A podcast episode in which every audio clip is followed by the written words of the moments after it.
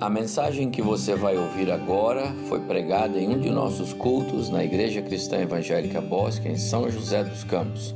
Ouça atentamente e coloque em prática os ensinos bíblicos nela contidos. Graça e paz, queridos irmãos. Quero convidá-los a que abra sua Bíblia comigo em Isaías capítulo 52. Nós vamos ler a partir do versículo 13 até o versículo 12 do capítulo 53. Então, Isaías 52, a partir do versículo 13 até 53, 12. Embora o arranjo de capítulos e versículos da Bíblia não tenha sido feito intencionalmente, esse combinou, não é? 52,13 com 53,12 fica fácil de memorizar. Os irmãos podem me acompanhar, assim como estão na leitura da palavra de Deus. Eis que o meu servo procederá com prudência, será exaltado e elevado e será muito sublime. Como pasmaram muitos à vista dele, pois o seu aspecto estava muito desfigurado, mais do que de outro qualquer e sua aparência mais do que a dos outros filhos dos homens. Assim, causará admiração às nações, e os reis fecharão a sua boca por causa dele. Porque aquilo que não lhes foi anunciado verão, e aquilo que não ouviram entenderão. Quem creu em nossa pregação? E a quem foi revelado o braço do Senhor? Porque foi subindo como renovo perante ele e como raiz de uma terra seca, não tinha aparência nem formosura. Olhámo-lo, mas nenhuma beleza havia que nos agradasse. Era desprezado e o mais rejeitado entre os homens, homem de dores e que sabe o que é padecer. E como um de quem os homens escondem o rosto, era desprezado e dele não fizemos caso. Certamente, ele tomou sobre si as nossas enfermidades e as nossas dores levou sobre si.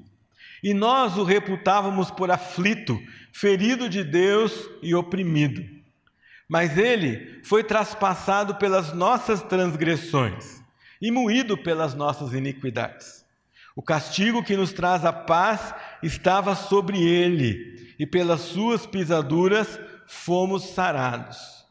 Todos nós andávamos desgarrados como ovelhas, cada um se desviava pelo caminho, mas o Senhor fez cair sobre ele a iniquidade de nós todos. Ele foi oprimido e humilhado, mas não abriu a boca. Como cordeiro foi levado ao matadouro, e como ovelha muda perante os seus tosquiadores, ele não abriu a sua boca. Por juízo opressor foi arrebatado, e de sua linhagem quem dela cogitou? Porquanto foi cortado da terra dos viventes, por causa da transgressão do meu povo, foi ele ferido.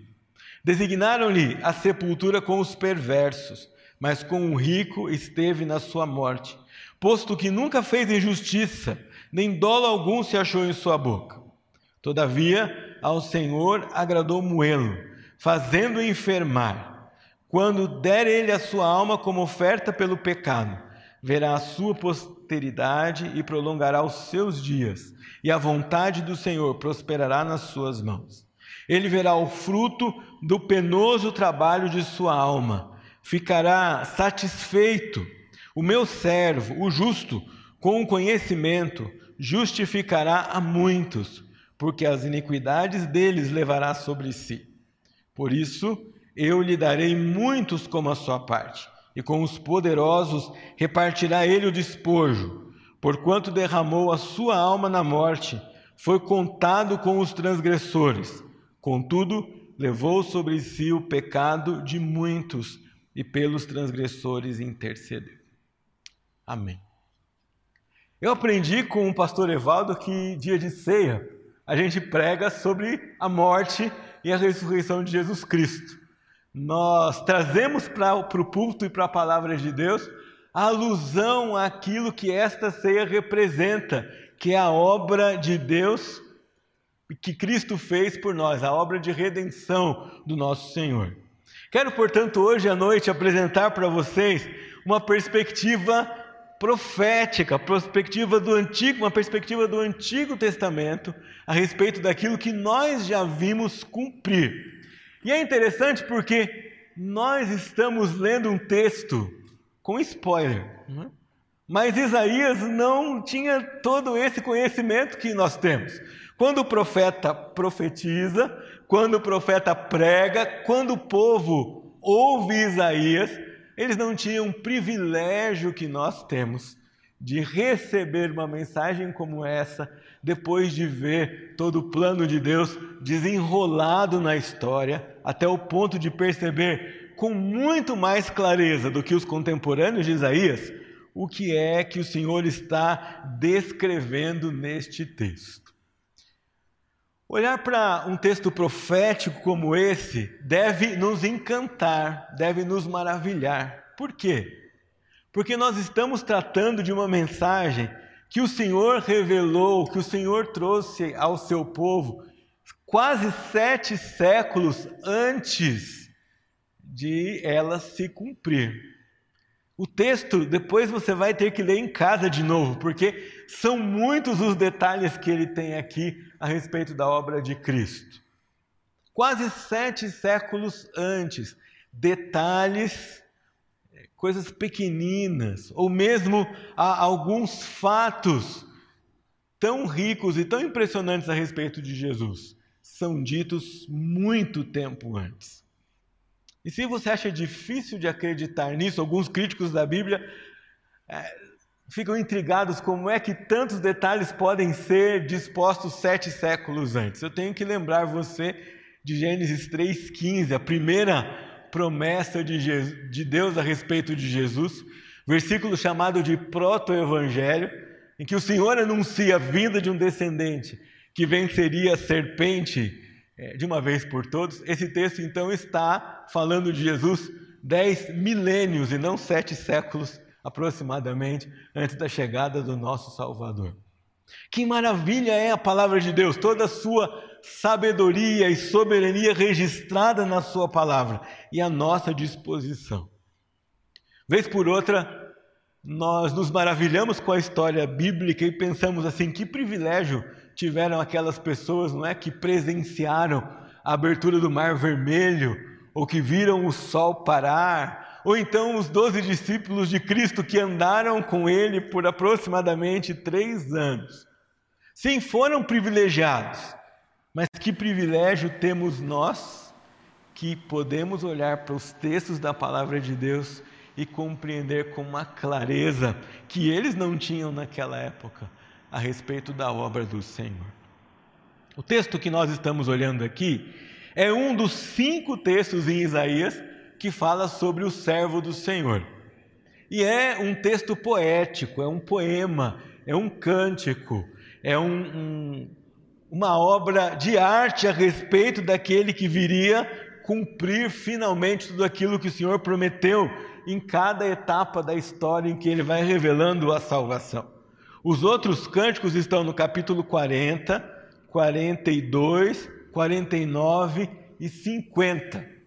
Ora, enquanto você lê esses cânticos, você pensa, às vezes no profeta, às vezes no povo de Israel, mas este último cântico aqui, o clímax de todos os outros quatro, não nos deixa pensar em outra pessoa a não ser no nosso Salvador, a não ser em Jesus Cristo. E eu quero olhar com vocês hoje para alguns aspectos desse texto que apontam para o Senhor Jesus, apontam para sua morte e sua ressurreição, portanto, apontam para aquilo que essa mesa representa. Queria que você olhasse comigo primeiro no capítulo 52, do versículo 13 até o versículo 15. Esse versículo nos dá uma espécie de introdução, porque ele faz é, uma, uma certa viagem no tempo. Ele não é, só mostra o, quem é o servo, ele vai mostrar para nós o caráter do servo, mas de certa forma ele dá a você e a mim uma visão panorâmica do que seria a obra de Jesus. Ele viria que ele seria desprezado, ele não era aquilo que todos esperavam, mas no fim de todos os tempos as nações o admirariam e se prostrariam diante dele. É um resumo para introduzir o texto, mas é também uma descrição do caráter desse servo. Pastor mencionou hoje de manhã que depois da queda da aliança com Adão, que ele fracassou, e depois dele, Deus foi renovando e fazendo alianças com outros representantes, Abraão, Davi, foi por meio dele, deles, fazendo promessas ao povo. Em cada uma dessas épocas, eles eram como que o modelo, uma espécie de mediador temporário ou representante temporário entre Deus e o seu povo.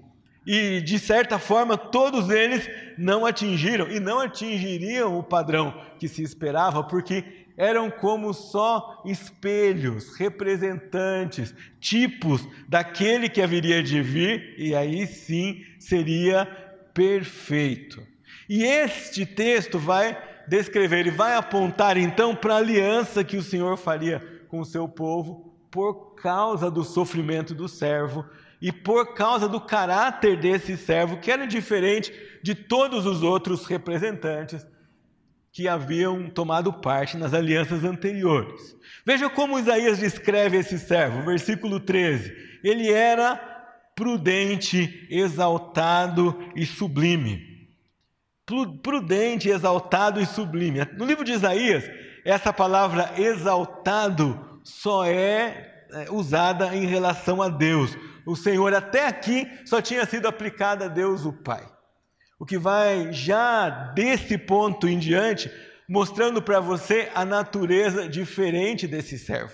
Ele era Deus divino, exaltado, que resolve é, obedecer num trato com o Pai e voluntariamente vir até aqui e assumir forma humana. O oleiro se torna barro. O Deus, segunda pessoa da Trindade, vem até aqui e resolve, em obediência, se limitar a, aos limites da humanidade, aos limites de um ser humano. Porque ao mesmo tempo que Isaías diz que ele era prudente, exaltado, elevado e sublime, ao mesmo tempo que descreve o seu caráter perfeito, o seu caráter divino, descreve em seguida a sua humanidade, pois pasmaram a vista dele, seu aspecto era desfigurado e a sua aparência comparada com os outros filhos dos homens não tinha nada com que chamasse a atenção. Voluntariamente, esse ser tão perfeito, exaltado, participante da glória soberana do Senhor, obedece e se voluntaria a oferecer a sua vida por mim e por você. Ele vem até aqui sem aparência, com sofrimento, suportando tamanha humilhação. Paulo alude a esse texto quando escreve em Filipenses capítulo 5, do versículo 2 ao 11, nos exortando à humildade e usando Jesus como exemplo, ele diz assim: Ele, subsistindo em forma de Deus, prudente, exaltado, elevado, sublime, não julgou como usurpação o ser igual a Deus, antes a si mesmo se esvaziou, assumindo a forma de servo, tornando-se em semelhança de homens e reconhecido em figura humana, a si mesmo se humilhou, tornando-se obediente até a morte e morte de cruz, pelo que também Deus o exaltou sobremaneira e lhe deu o nome que está acima de todo nome, para que ao nome de Jesus se dobre todo o joelho nos céus, na terra e debaixo da terra. Ele deixa a glória do Senhor, ele assume limitação humana e por meio da sua humildade em viver assim, ele será exaltado novamente pelo Pai. Isaías reflete isso no versículo 15. Assim ele causará admiração às nações, e os reis fecharão a sua boca por causa dele. Isso não aconteceu ainda enquanto Jesus esteve aqui na, na sua primeira vinda, no seu ministério. Pelo contrário, não creram nele, nós vamos ver daqui a pouco não o reconheceram, o seu povo não o aceitou. Esperavam de uma outra forma, ele foi rejeitado. mas por sua obediência persistente será exaltado novamente no final dos tempos. Todos verão, e reis não terão mais o que falar. Paulo diz: todos se dobrarão diante desse Senhor, os que creem e os que não crerem, os fracos e os fortes, os comuns e os importantes, todos se dobrarão diante dele. Todos verão e já não terão mais escolha, terão de aceitar a verdade iminente de que este servo sofredor era o Deus glorificado que se humilhou, obedeceu e por sua humildade foi exaltado pelo Senhor novamente. E será exaltado no final de todos os tempos. Caráter desse servo perfeito, que humildemente e voluntariamente se oferece para ser um de nós. Irmãos, existem algumas verdades comuns que seriam suficientes para nos fazer louvar a Deus e adorá-lo todos os dias. E nós não podemos esquecer delas. Que maravilha é essa que o Senhor resolve se tornar um de nós? E que exemplo ele nos dá? Não era um de nós sentado nas posições mais importantes. Não era um de nós reconhecido nacional ou internacionalmente. Não era um de nós recompensado imediatamente pela sua obediência. Era um muito maior do que nós, que se limita, que aceita a limitação, que aceita aquilo que, em tese, não precisaria aceitar, por causa de mim e de você. Nós nos acostumamos com essa verdade, mas não deveríamos.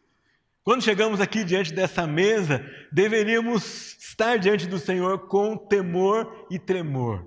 Quando você segura o pão, você tem que se lembrar desse Deus que se limita, que se limitou a ser um de, um de nós, a ser um servo sofredor, assumir uma aparência sem formosura, a suportar desprezo, porque só assim, só dessa maneira, ele podia nos salvar. Mas Isaías continua. Depois dessa introdução, desse resumo de mostrar para nós que aquele que era exaltado se humilha para ser exaltado no final dos tempos. Isaías aqui trata de todos os tempos numa única dimensão, nos faz olhar para a morte e ressurreição, mas nos faz olhar para o futuro também. E a mesa é assim. Nós olhamos e participamos aqui dela hoje e sempre o pastor nos lembra: vocês vão tomar esse pão e beber do cálice até que ele venha, até que ele nos leve, até que tudo termine, até que nós o vejamos agora não mais como servo sofredor que se ofereceu por nós, mas como rei glorificado, exaltado, assentado à destra de Deus. Segunda parte desse texto, no capítulo 53, vai mostrar para nós qual era o caráter não do servo, mas do ministério desse servo. O ministério que ele eh, desenvolveria aqui enquanto peregrinasse por essa terra. E ele começa descrevendo exatamente o que nós vemos nos capítulos de, de todos os evangelhos. Quem creu em nossa pregação? Quem deu crédito ao Senhor? E é isso que nós entendemos quando nós lemos a história de Jesus. Ele veio para que era seu, João diz, mas os seus não o receber. Na mensagem do domingo passado, vocês se lembram? A mulher Fenícia anda por perto de Jesus e Jesus diz para ela: Mas a mensagem é para os judeus, a mensagem é para Israel. E ela diz: Mas tem um pouquinho para mim. E Jesus anuncia tamanha fé em alguém que não era pertencente ao seu povo. Isaías já anuncia o ministério de Jesus aqui, não seria um ministério de plena aceitação, seria um ministério em que não muitos creriam, não muitos o seguiriam, muitos o rejeitariam. Paulo cita esse texto como quando ele diz assim em Romanos capítulo 10, versículo 16: Mas nem todos obedeceram ao evangelho, pois Isaías diz: Senhor, quem acreditou em nossa pregação? Não é de se estranhar que enquanto nós vamos pregando a palavra de Deus, nem todos se renderão ao Evangelho. Nem todos se abrirão à palavra do Senhor. Haverá sempre uma voz distoante e opositora à verdade do Senhor pregada pelo seu povo hoje. Paulo, quando foi chamado às diversas autoridades depois de preso, no final da sua vida, quando chega perante o rei Agripa, que não era um judeu fiel, mas não era um, um gentio. Ele está diante daquele homem, rei da Judéia e da Idumeia, fala para ele, prega o evangelho. Qual é a resposta do rei Agripa? Paulo, por um pouco me persuades a ser cristão. Se nós temos a turma do não, a turma que rechaça o evangelho logo de cara, nós temos a turma do quase, não é? é, que nem, não se opõe, não, não causa problemas, mas não assume um compromisso com o Senhor, não abre o seu coração, não recebe a Cristo como Salvador, não entende a palavra de Deus, está por perto, mas não se rende ao Evangelho do Senhor. Nós vemos essa oposição, por exemplo, quando Jesus liberta aquele homem possesso por uma legião de demônios na região de Decápolis, uma região predominantemente gentia, e quando o povo sabe daquilo que ele tinha feito, um homem por anos oprimido, qual é a reação deles? Eles não dizem aleluia, glória a Deus, que coisa boa, olha que milagre. Diz o texto que eles imploram que Jesus deixasse a sua localidade. Que expressão de incredulidade diante daquele que era em carne a expressão do amor e da redenção do Senhor Jesus. O texto segue mostrando para nós que o ministério de Jesus não correspondia, caráter do ministério do servo não correspondia às expectativas humanas. Vai dizer que o braço forte é do Senhor, e é um contraste que, contraste que vai nos chamar a atenção. O braço do Senhor, a força do Senhor, não foi revelada em força, em guerra, em oposição, em exército, como esperava o seu povo. Pelo contrário, foi revelado como um broto, como um renovo, como raiz de uma terra seca que breve foi plantada cresceu, surgiu e desfaleceu. Diz o texto aqui para nós como era esse servo: era desprezado e o mais rejeitado entre os homens, homem de dores e que sabe o que é padecer, e como um de quem os homens escondem o rosto, era desprezado e dele não fizemos caso. Observa que Isaías, enquanto descreve o servo e enquanto anuncia que ele era desprezado pelos homens, inclui o povo de Israel porque ele passa a falar em primeira pessoa.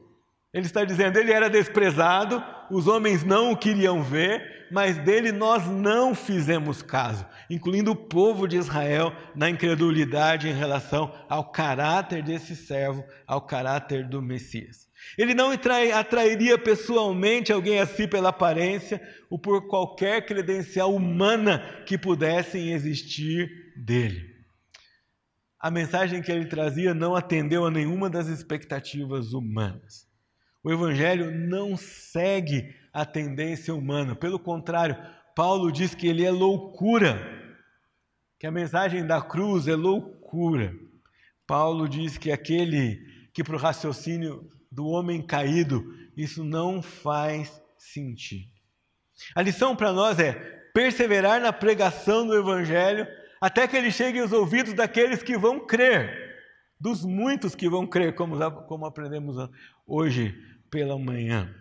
Não se admire de incredulidade e oposição ao ministério de Cristo. É assim que vai ser, está anunciado assim desde o Antigo Testamento. Se houver um tempo em que não há oposição ao Evangelho de Cristo, fique preocupado, porque ou você já está no céu, e ninguém vai mais se opor à maravilha da palavra de Deus, ou não é o evangelho que está sendo pregado, não é Jesus a verdade que está sendo anunciada, porque onde ele estiver, haverá oposição, haverá incredulidade, haverá aqueles que vão virar as costas para o evangelho, e haverá aqueles a quem ele vai salvar. Não havia nada nele, nenhuma credencial humana para que ele fosse atendido ou para que ele fosse recebido. Esperavam um rei nascendo em palácio, receberam um bebê nascendo num estábulo, envolto em panos.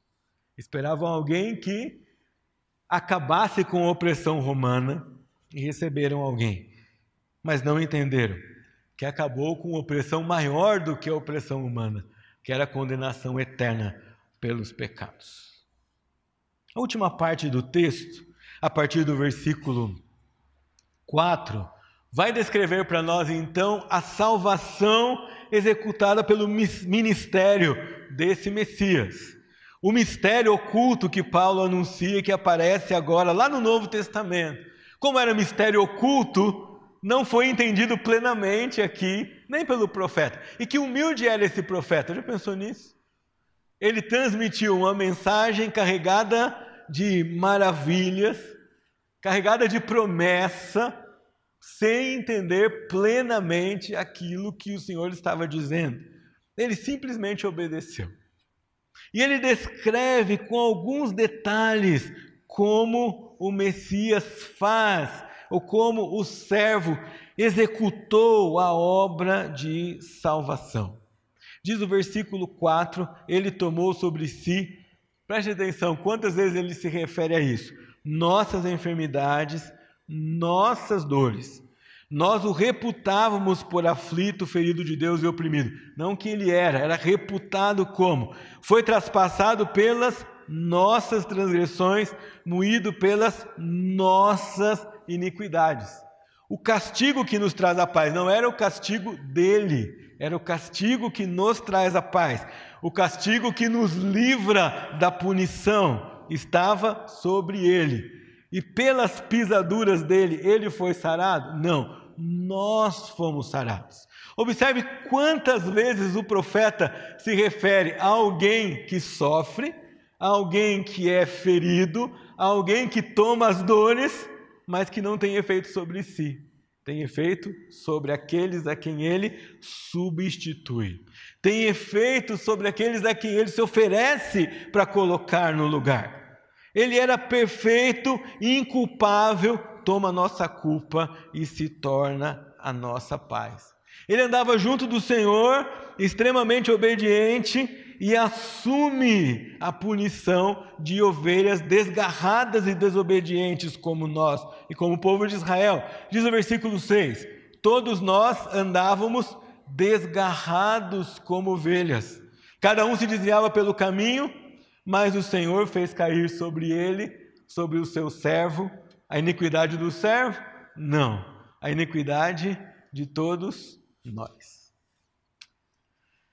As ovelhas são notoriamente ingênuas e, ao mesmo tempo, inconscientes de suas circunstâncias.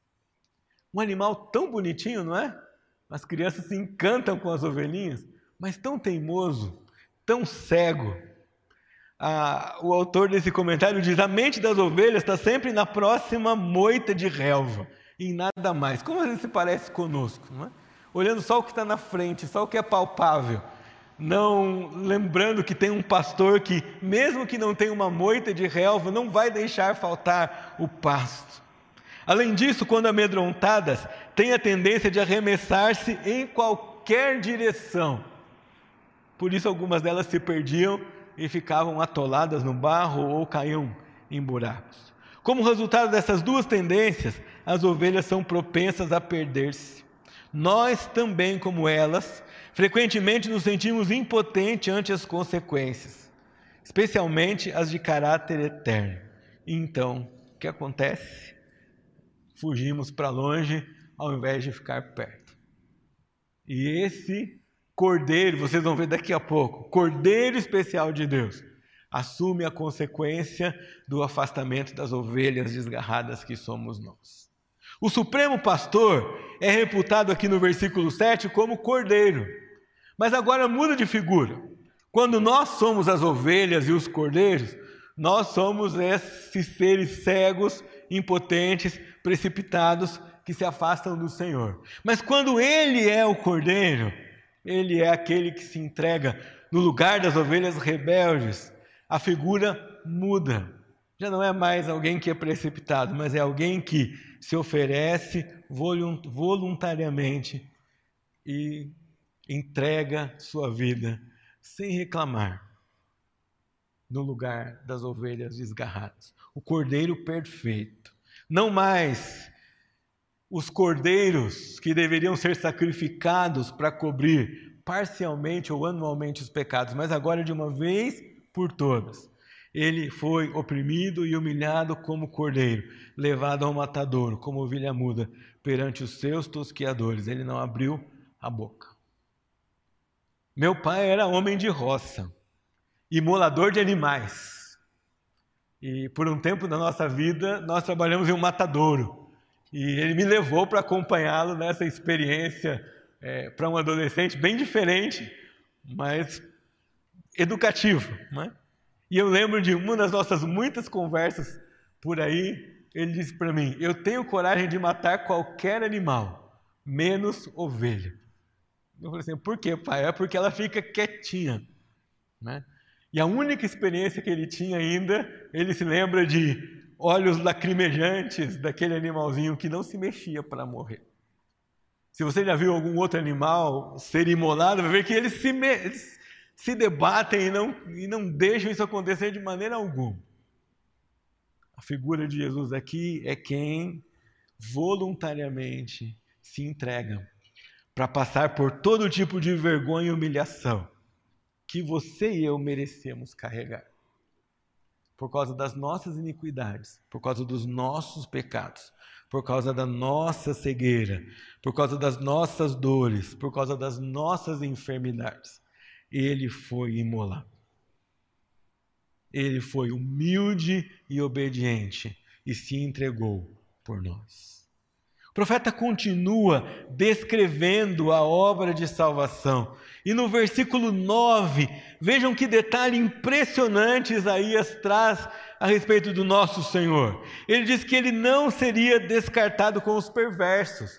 A despeito de ser sacrificado como um perverso, a despeito de ser sacrificado como um ladrão, como um assassino, ao lado de dois ladrões, ele não seria descartado com eles, ele não seria sepultado com eles, diz o texto para nós. Ele seria entre os ricos colocado. E o que acontece com Jesus quando é morto? José de Arimateia, um, um dos seus discípulos, diz o texto, homem rico.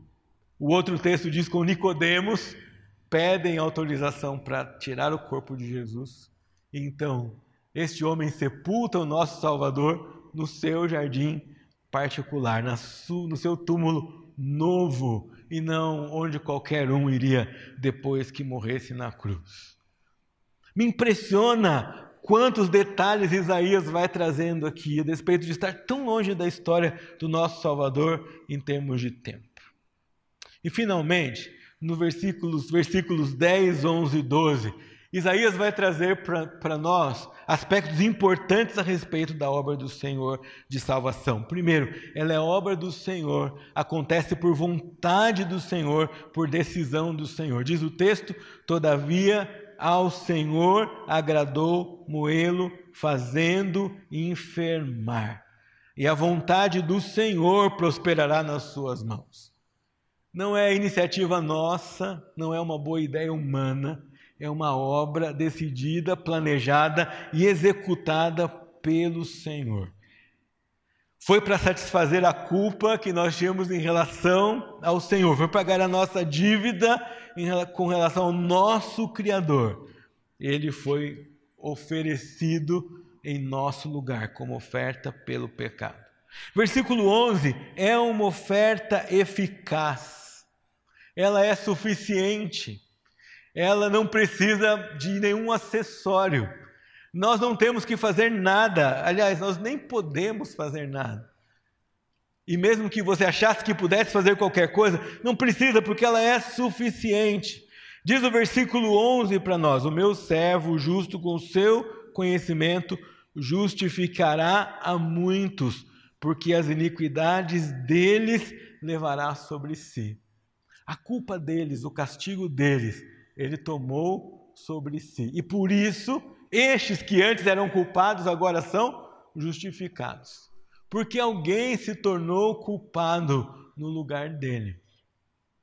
De vez em quando alguém me pergunta sobre ser inocente é, com, com a ideia de que, puxa, se tem algum inocente, então tem alguém que não é mal. Mas você, você precisa se lembrar que a ideia de inocente, inocentado ou justificado não é inocentar sem qualquer causa.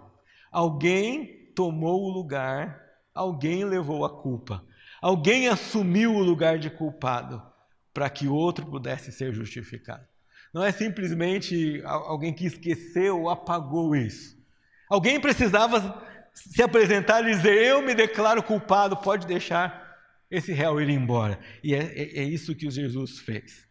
E qualquer um de nós que tentasse fazer isso não conseguiria êxito, mas a obra do servo sofredor, ela é eficaz. E por fim, é uma obra comprovada, provada, atestada.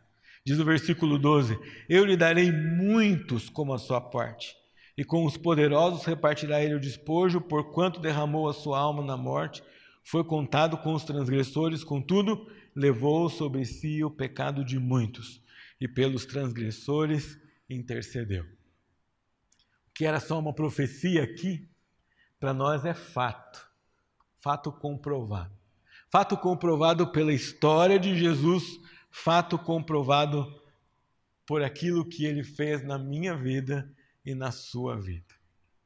Hoje, enquanto você se apresenta diante da ceia, o que o Senhor busca em você não é culpa, porque Ele já levou as nossas culpas. É arrependimento, adoração, submissão a esse que sofreu no nosso lugar a esse que tomou a nossa culpa e que comprovou que sua obra é eficaz pela sua morte e sua ressurreição. Queria que você curvasse sua cabeça e que você se preparasse para um momento de ceia do Senhor com a sua humildade em mente, com esse sentimento de gratidão e adoração a esse servo que sofreu no seu lugar sofreu sem culpa. A culpa não era dele, o pecado não era dele. Ele não fez nada para merecer morte e nós fizemos tudo para merecê-la, mas ele resolveu entregar-se voluntariamente por nós. O Cordeiro perfeito salvou ovelhas desgarradas e imperfeitas. Adore o Senhor. Se prostre em oração diante dele agora e agradeça a ele por tudo isso que ele é e fez. Obrigado, Senhor, pela obra que o Senhor hum, fez no nosso lugar. Obrigado por ser o servo e assumir a nossa iniquidade e sofrer o castigo que não nos trouxe punição, mas nos trouxe paz. Obrigado pelo exemplo que o Senhor nos deixou e pela vida eterna que o Senhor nos garantiu por meio da sua obra na cruz. Em nome de Jesus.